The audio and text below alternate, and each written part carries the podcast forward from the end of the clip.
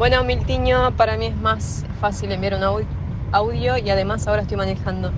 Mira, yo considero que la gestión de una buena política se debiera a la caída totalmente de los sistemas políticos que se conocen hoy en la Tierra, de todos y cada uno de los que han sido partícipes, y que me asombra y me genera asombro que todavía las personas sigan yendo a votar un sistema tan corrupto como en la política.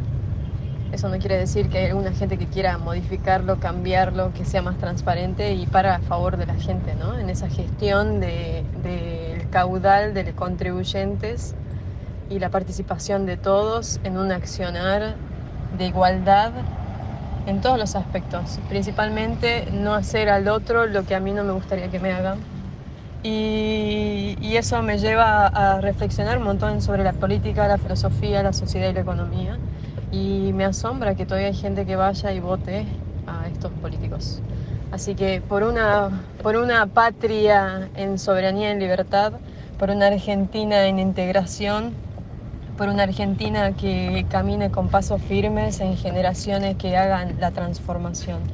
Esa es la política que se debiera marchar ferviente y con pasión a favor de todos. Totalmente de acuerdo pero bueno, esos cambios son muy, muy difíciles si estás fuera. De una u otra manera hay que insertarse en la política y, y pelearla desde adentro con la realidad que hoy está.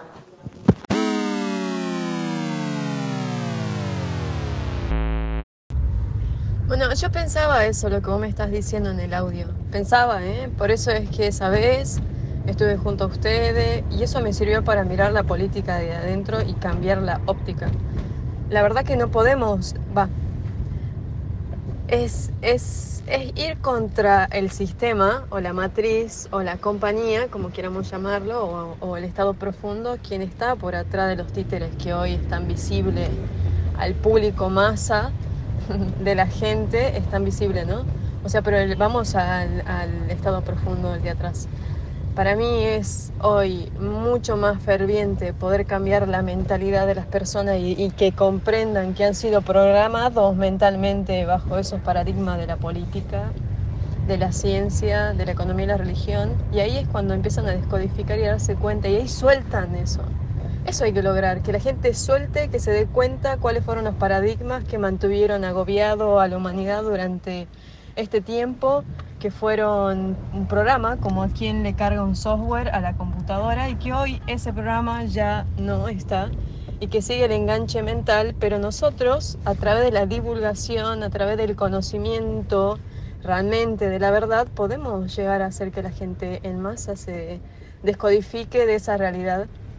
Y ahí está cuando uno hace la gestión porque hacemos la gestión bajo ese amor incondicional para las personas y para nosotros, para la gran liberación. Es importantísimo el trabajo que se hace cuando uno es comunicador, comunicadora, cuando uno brinda el servicio de el servicio. ¿Qué cuál importante el servicio?